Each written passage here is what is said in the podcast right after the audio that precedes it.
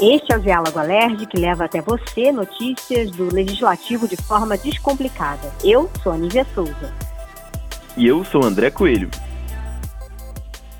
Lembrando a você que está me ouvindo, para seguir a gente na sua plataforma de áudio preferido. A gente está no Spotify, no Google Podcasts e em várias outras plataformas. E aí, André, como é que vai? Seis semanas de isolamento e contando, né? Seis e contando, exatamente. A gente ainda não tem previsão. É difícil, né, levar. A gente vai levando muita saudade da família, os avós do meu filho estão que não se aguentam, quase tendo um treco em casa. Mas a saúde é mais importante agora. É importante a gente seguir no isolamento social, que é a melhor solução contra o coronavírus no momento. Com certeza. O momento é de autocontrole extremo para a gente superar aí essa mudança tão rápida e brusca na vida de todos e quero também aproveitar para desejar saúde e um pronto restabelecimento ao deputado André Siciliano, presidente da Assembleia Legislativa, que infelizmente testou positivo para a Covid-19 e está em isolamento em casa, né, Coelho? Sim, é, esse anúncio foi feito pelo André Siciliano no final da semana passada. Ele chegou a fazer três testes rápidos ao longo da semana, ele se sentiu um pouquinho mal na semana anterior, fez três testes rápidos que deram negativo, mas aí ele fez esse outro teste mais, mais complexo, do tipo SWAB, que chama, que é mais confiável, e deu infelizmente positivo. E além dele, também o deputado Rosenberg Reis também testou positivo. Ele está bem, também em casa, em isolamento, com sintomas leves, mas mostrando aí como essa doença está se disseminando rápido em todas as áreas, em todos os lugares do estado do Rio, né? É, e lembrando que a Alerj já tomou desde o dia 13 de março medidas para reduzir a circulação de pessoas, afastando o grupo de risco e regulamentando o home office como é o nosso caso aqui, para conter a disseminação do vírus. Sim, exatamente. As votações, inclusive, passaram a ser eletrônicas, em como a gente já falou aqui, as votações no plenário, audiências públicas da Alerj. E, aliás, essa semana que passou foi reconhecido pela Alerj o estado de calamidade pública em 66 municípios do estado do Rio por conta do coronavírus. Assim como no governo do estado também foi publicada a lei que reconhece a calamidade pública no estado do Rio.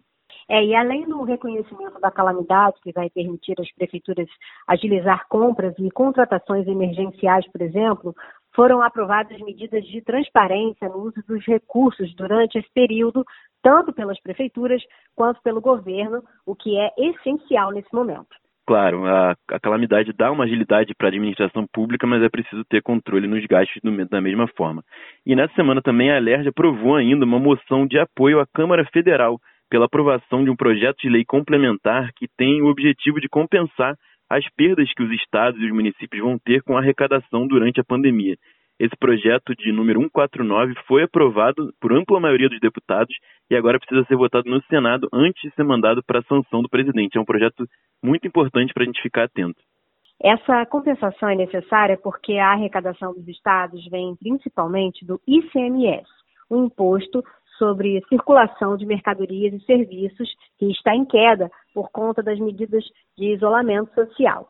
E nas prefeituras, o principal imposto é o ISS, sobre os serviços, que também terá uma queda importante nesse período aí de quarentena. Sim, com isolamento social, reduz a atividade econômica e cai a arrecadação. Só no governo do estado do Rio, a previsão é que tem uma queda de 8 bilhões de reais.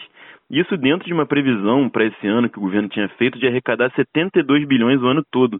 Então, 8 bilhões de queda só nesse período da quarentena de 3, 120 dias, eles estimam é uma queda muito grande. Lembrando ainda que já estava previsto para esse ano um déficit nas contas de 11 bilhões quase, por conta da crise que o Rio já vem enfrentando, todo mundo acompanha.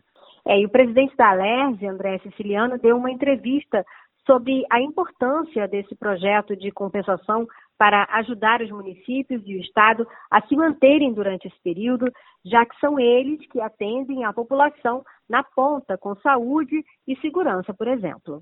Fundamental que o governo possa é, é amparar os, os estados e os municípios, porque a arrecadação está na ponta, a arrecadação está no município. Se você injeta recursos, se você cria as condicionantes para não demitir o, o, o pequeno e microempresário, não demitir e, e, as pessoas que não têm renda, que estavam no, no, trabalho informal, têm alguma renda, ela vai consumir, isso vai fazer a economia, logicamente não com a velocidade que a gente imagina, mas ela não parar. Né? E o governo federal tem que manter um mínimo os municípios funcionando, porque quem está. O sujeito não mora no Estado nem na União, mora no município. É lá que tem lá a educação, a saúde, lá que tem. Até a segurança pública hoje, os serviços estão cada vez mais na ponta e os recursos têm ficado cada vez mais no ente federal, que é no governo federal. É, isso é muito importante agora, porque quem pode emitir dinheiro, fazer dívida, dinheiro novo, é o governo federal. Os estados e municípios não têm como ter dinheiro novo assim.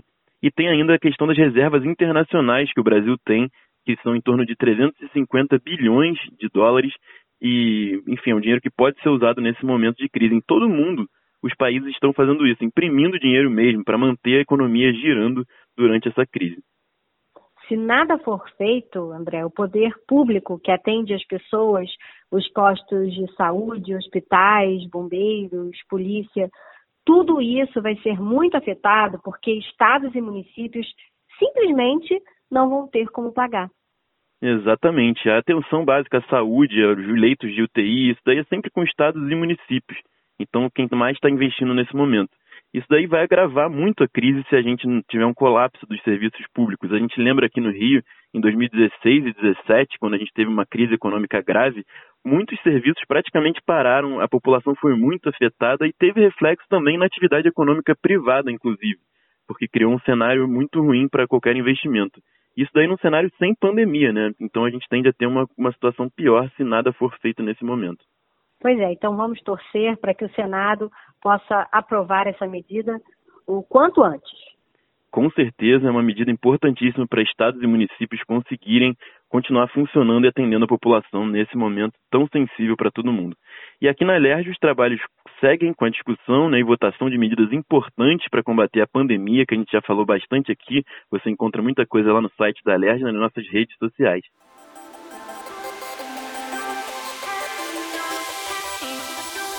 Diálogo Alerj de hoje vai ficando por aqui. Deixe sua sugestão nas redes sociais da Alerj, Twitter, Instagram e Facebook. E também no nosso e-mail comunicaçãosocial@alerj.rj.gov.br. Até semana que vem, pessoal, e fiquem em casa, não se esqueça. Saúde para todo mundo. Até semana que vem.